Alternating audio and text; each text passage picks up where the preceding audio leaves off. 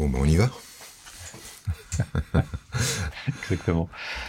Euh, je te raconte un peu ce qu'on euh, s'était dit, euh, Franck.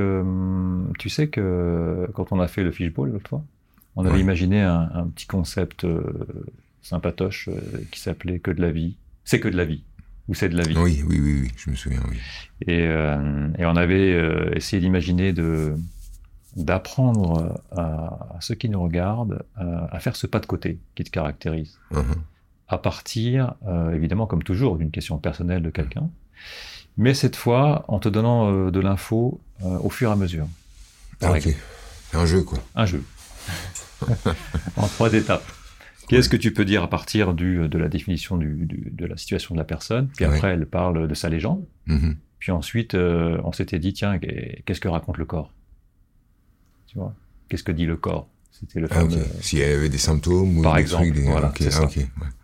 Donc écoute, il y a quand même. Euh, on avait picolé euh, Non, on était au thé à la menthe. Le... Et... ce qui est bon, j'ai reçu euh, plus de 300 propositions. J'ai fait une petite sélection parce que, alors tiens, c'est l'occasion d'expliquer comment je fais ma sélection. C'est, c'est, il faut que ce soit lisible au sens, il faut pas que ce soit trop long. Hmm. Et puis pas trop court non plus. il y a des gens qui ont mis trois mots, quatre mots, cinq mots. Hmm. Donc là, c'est vraiment pas assez. Et puis, euh, et puis j'ai essayé de faire en sorte, parce qu'on s'adresse avant tout au groupe, je cherche pas à résoudre une problématique en particulier. Euh, donc, que ça parle à tout le monde, quoi. Que ça parle à tout le monde. Donc, euh, voilà. Exactement. Euh... Allez, fais péter. Allez, on y va. Donc, proposition de Sandrine. Je ressens une angoisse abyssale en présence de ma fille. Je me sens comme coincé dans ma maternité. Du coup, je fais des choix qui m'ont éloigné de ma fille, qui habite avec son papa, euh, dont je suis séparé à 200 km de chez moi, et je culpabilise. Mhm.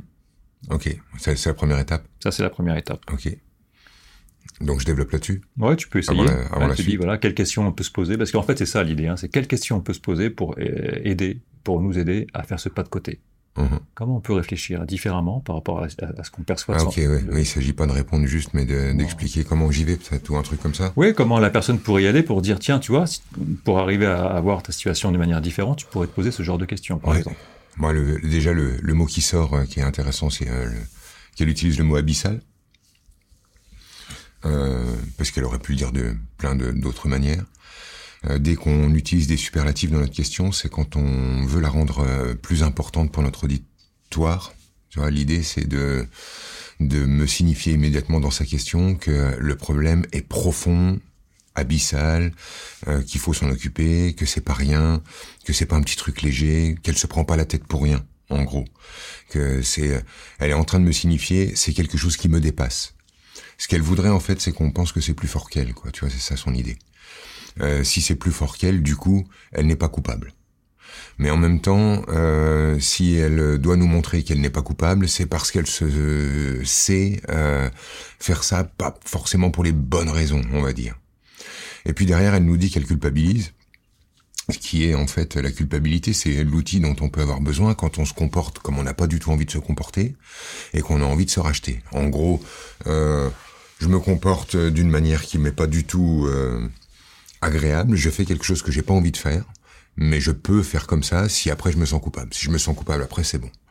Donc en gros, c'est euh, j'ai tellement peur d'être une euh, mauvaise mère que je suis obligé d'éloigner de, m'éloigner de ma fille. Et quand je m'éloigne de ma fille, je me sens être une mauvaise mère, mais c'est pas grave, comme je me sens coupable, tout est ok. Ça veut dire que je suis une bonne mère, puisque quand je suis une mauvaise mère, je me sens coupable. Donc je suis une bonne mère. Et tout ça est lié à bonne mère, mauvaise mère je pense que en dessous, euh, le, la légende, c'est un truc du genre. Euh, enfin, tu vas me donner la suite, mais c'est un truc du genre quelqu'un qui euh, s'est senti être le boulet de, de, ses parents, donc qui a joué à se sentir rejeté par ses parents, qui a donc décidé qu'elle serait jamais comme sa mère. Le seul moyen de jamais être comme sa mère, c'est de pas être mère. Donc en fait, s'éloigner de sa fille, c'est le seul moyen de pas devenir comme sa maman. En gros, pour réussir son pari de 18 ans, qui est de dire euh, je serai jamais comme celle-là, elle euh, n'arrive plus à fonctionner euh, en tant que mère, puisque dès qu'elle dès qu'elle est une maman, elle devient sa mère. Donc en fait, comme l'idée c'est pas devenir ma mère pour continuer de la rejeter, pour continuer de croire que je suis celle qui est rejetée, bah tout ça s'empile. Donc si je résume, j'ai décidé que j'étais rejetée parce que ça fait de moi le vilain petit canard, donc l'héroïne de la situation.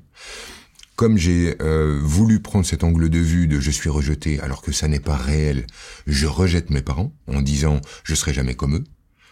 Et une fois que j'ai joué à la personne rejetée, je, quand je suis en relation avec ma fille, c'est euh, là qu'il va falloir que je joue, comme ma fille ne peut pas me rejeter, à être une mauvaise mère pour pouvoir continuer ma légende de, celle dont personne ne veut. Tu vois un peu l'idée? Donc en gros, je veux être rejeté par ma mère, je veux être rejeté par ma fille parce que c'est le seul moyen pour moi de me sentir complètement rejeté. L'intention sous-jacente, c'est la liberté, c'est-à-dire lorsque tout le monde me rejette, je ne leur dois plus rien, donc je peux enfin me sentir libre. Vas-y, la suite, c'est quoi? Mes parents ont divorcé quand j'avais deux ans, mon père était alcoolique et mes deux parents dépressifs. J'ai été une gentille fille sage et bonne élève jusqu'à tout quitter. Le papa de ma fille, mon job de fonctionnaire, mon appart, il y a cinq ans. Maintenant, je vis dans euh, un aquabonisme, aquabon donc, immobile, sans joie. Donc, euh, ce que je trouve en dessous de la légende avec euh, les parents donc qui fonctionnent mal, comme ce sont des mauvais parents, je ne peux pas fonctionner comme eux, sinon je vais devenir aussi une mauvaise mère ou un mauvais père, enfin en l'occurrence une mauvaise mère. Donc on est bien sûr, je veux jamais devenir comme eux. Le seul moyen de pas devenir comme eux, c'est de pas être parent, puisqu'on peut pas être des bons ou des mauvais parents, on peut être quoi qu'on fasse, si nos enfants ont envie de faire de nous des problèmes, ils arriveront et c'est donc euh, impossible pour elle de devenir une bonne mère. Donc euh, je peux pas être une bonne mère. Je vais faire la mauvaise mère. Euh, comment je te résume ça euh, de but en blanc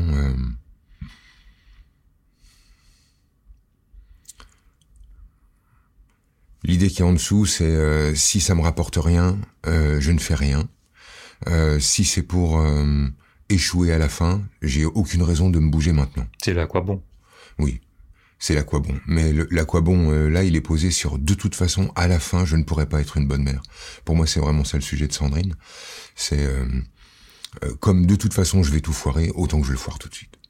Et puis comme ça, j'ai la paix. La fameuse liberté dont je parle, c'est la liberté d'être dans son canapé, responsable de rien, à rien foutre. Mais la L'idée qui est en dessous, en fait, euh, c'est le désir de perfection. Si je veux être une mère parfaite, je veux être donc une mère qui n'existe pas. Une mère parfaite, ça n'existe pas.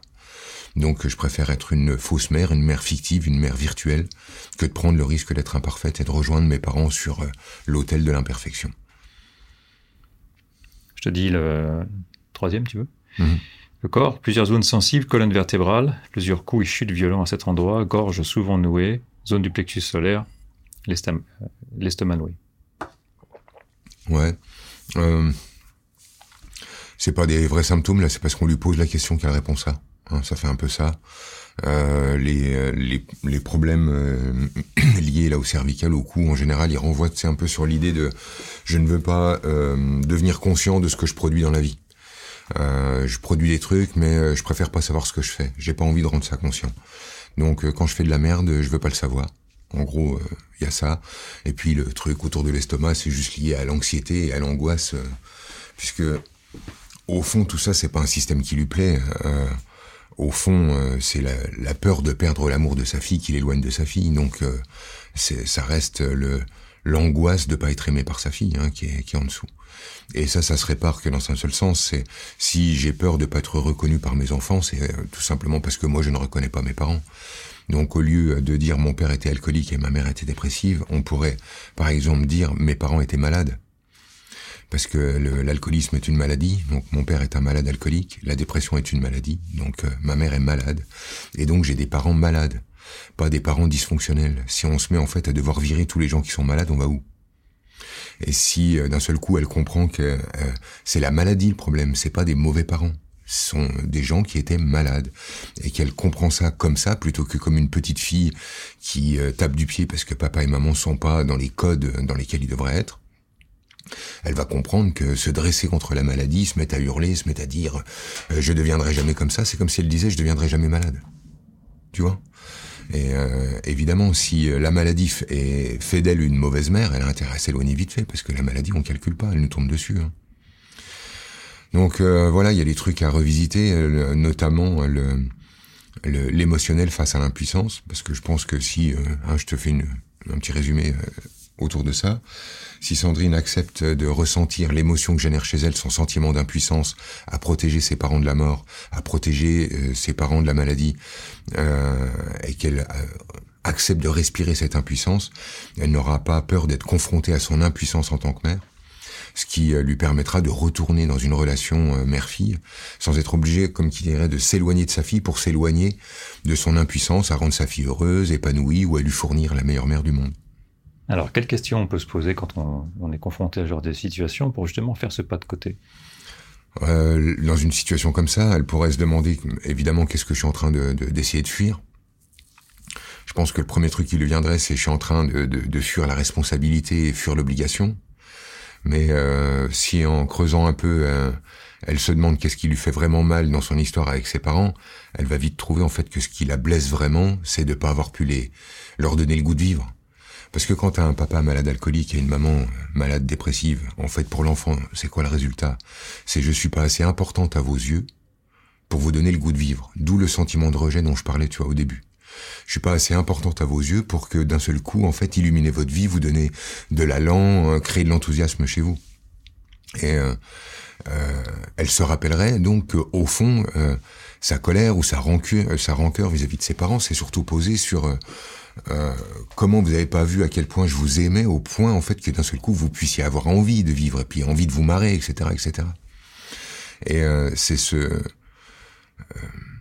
c'est ce sentiment en fait qu'elle essaye de retrouver, c'est-à-dire euh, j'essaye de retrouver l'endroit où je suis suffisamment puissante pour donner aux gens le goût de vivre. Mais ce que ça a créé chez elle, c'est au contraire un sentiment d'impuissance à donner euh, à donner la vie. Donc euh, je suis impuissante à mettre mes parents en vie, je suis impuissante à accepter d'avoir mis ma fille en vie, tu vois, tout ça se résume autour de ça. Je sais, c'est difficile pour moi de répondre à la question de comment les gens pourraient voir euh, moi, j'ai tout de suite un angle de vue. Tu me connais, c'est pas évident, mais enfin, écoute, au fur et à mesure de cet exercice, je vais essayer d'être plus clair sur comment les gens pourraient aboutir à ça. Mais je crois que elle aurait pu y aller directement en se disant en fait, qu'est-ce qui me terrorise le plus? Ben, c'est la peur de pas être euh, euh, suffisante pour ma fille, mais euh, la peur que la peur que finalement la présence de ma fille dans ma vie n'amène pas le soleil pour autant. La peur de me rendre compte que d'avoir mis ma fille au monde, j'avais énormément misé là-dessus, ça n'a pas bouleversé mon état intérieur. Et je suis en train de me rendre compte en fait que ma naissance n'a pas pu bouleverser la vie de mes parents au point de les rendre heureux non plus.